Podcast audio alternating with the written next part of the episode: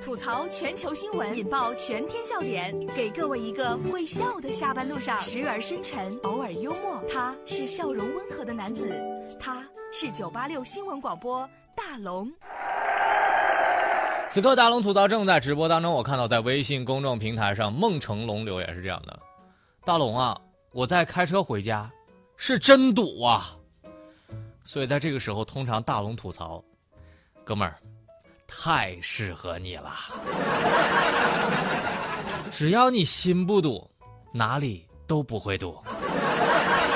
当然，今天的新闻呢也是非常的非常的精彩，但是有些新闻真让大龙看不懂。接下来的时间，我们来吐槽新闻了哈。高考机器人数学败给了文科生，研发人说他可能读不懂题目。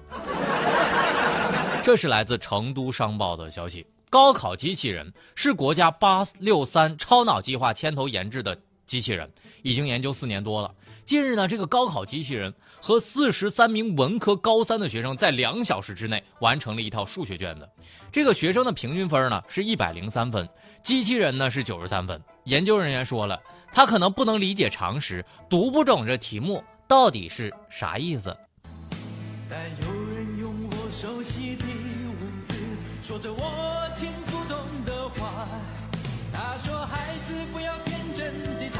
太不像话。”现实的世界它就是这样，请不。哎呀妈，请不要说着那些听不懂的话，你这不是在歧视我们文科生数学差吗？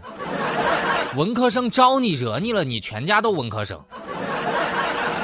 但是我估计机器人的内心是特别崩溃的，为什么这个小明一会儿去上学了，一会儿又去买菜了？为什么小明哥哥姐姐妹妹弟弟那么多，而且他们都不知道自己多少岁了？我估计哈，就真的是人工智能来到了咱中国，也考不过高考，真的是太难了。就是人家机器人怎么能猜透人家老师的心呢？但我跟你说，每次我考试，我都特别能读懂出题老师的心。出题老师当时就是想让我死啊。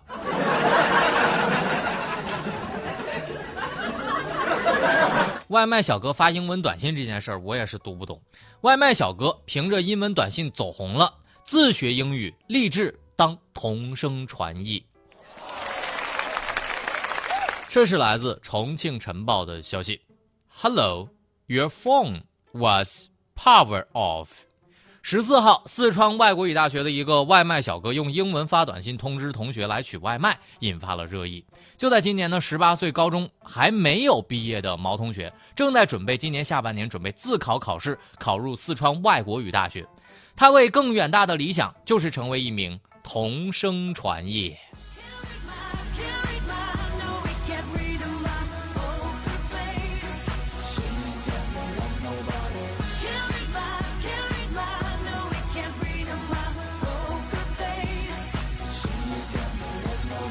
你想想啊，我是这么想的：如果哪天我订个餐，你给我发了一个英文短信，我觉得哥们儿，那个你还是别让我吃了。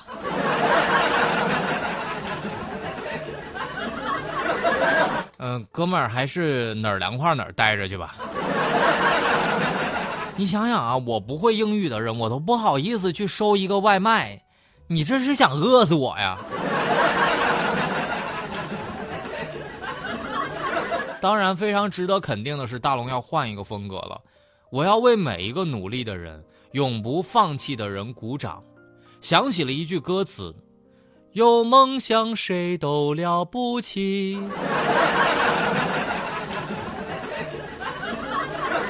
又要说一句大话了：梦想还是得有的，万一哪天实现了呢？但是我觉得发这样的短信还是要慎重，万一哪天收快递的，或者是送快递的、送外卖的，是学小语种啥的，那短信呢，哥们儿是真读不懂。没错，这里是大龙吐槽，吐槽全球新闻，引爆全天笑点，给各位一个会笑的下班路上，时而深沉，偶尔幽默。他是笑容温和的男子，他是九八六新闻广播大龙。大龙吐槽正在直播当中，找到大龙的方式：新浪微博，你可以找到大龙大声说，或者把您的微信打开，点开右上角的小加号，添加朋友，在最下面的公众号里搜索“大龙”这两个字，就可以找到我了。接下来又是一个高智商、高难度的新闻，这个宝宝一出生就十八岁了。我今天看完这条新闻之后，我也是一脸懵啊。广州诞生了国内最老的二孩，这是来自中新网的消息，来跟大家介绍一下最老的二孩。这个事情啊，要从一九九九年说起。一九九九年，广州的徐女士冷冻了十三个胚胎，后来呢，经过解冻，呃，她成功生育了一个女儿。十八年之后，随着全面二孩政策的实施，徐女士再次申请解冻一枚胚胎。并于三月十三号诞下了一个健康的男婴。据悉啊，这个宝宝堪称是国内最老的二孩。徐女士高龄得子，喜出望外，并表示，这胎如果不是男孩，我继续生。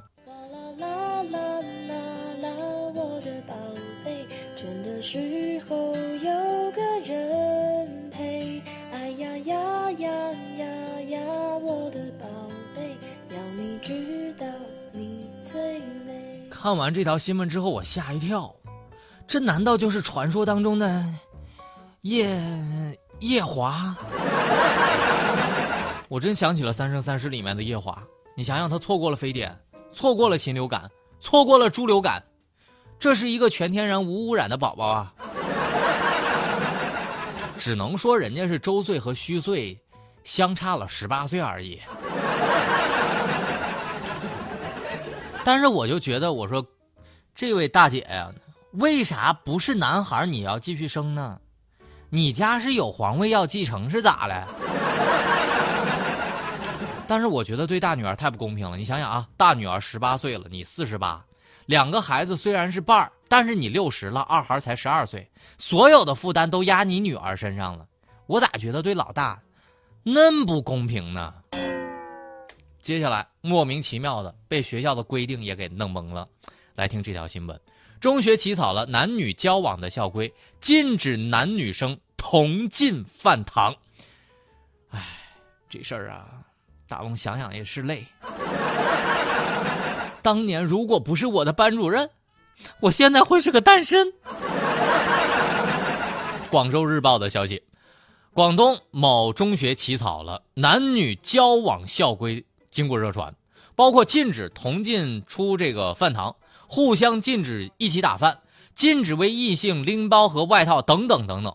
校方说了，本校啊，男女生交往过密的现象比较严重，初衷是为了规范青春期正常的交往行为，但是有些措辞确实值得推敲。这个事儿吧，我们再商量商量。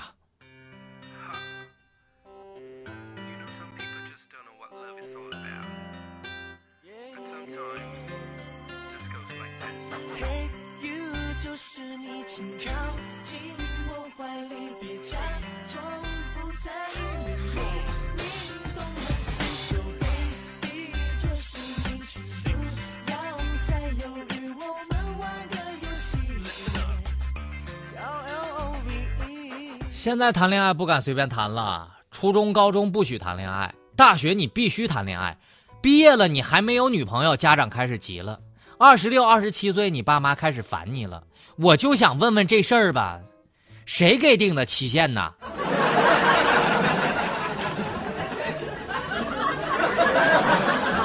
不过说实话，作为一个单身狗，我看到这样的规定啊，心里舒坦多了。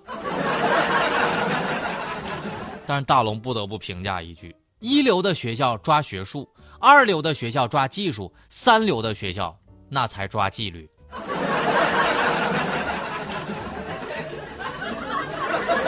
我看到微信公众平台上开始有人跟大龙互动了。他说：“大龙啊，你没有去过清远，你没有发言权。我来跟你说说啊，你去清远之后，你就发现了中学生公交车上男男女女那随意搂抱亲热，旁若无人，只有他们。”做出来的，根本没有你想不出来的。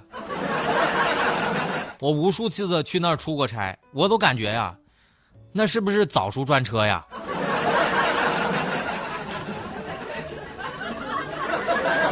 真的有这么严重吗？那个地方还缺不缺大龙这样的主播？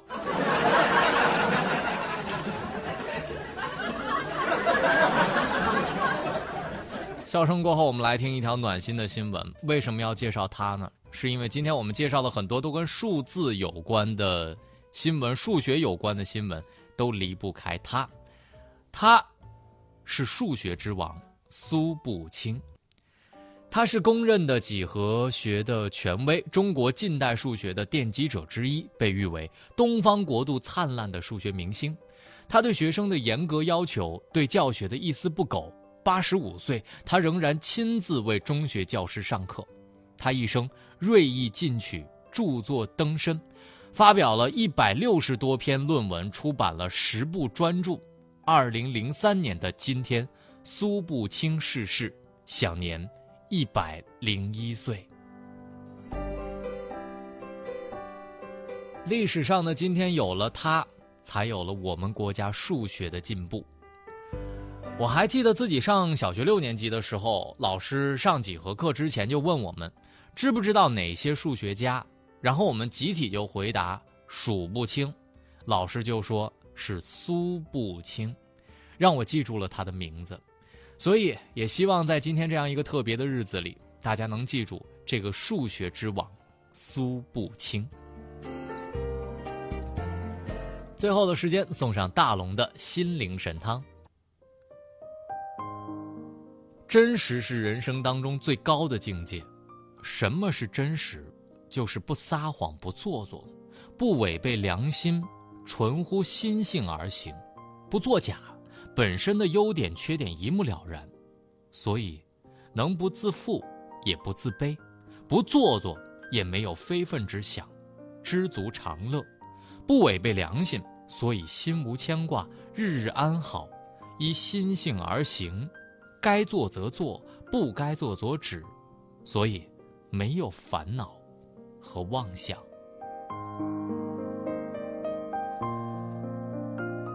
想让自己的心平静下来，有的时候你需要吃一颗好枣。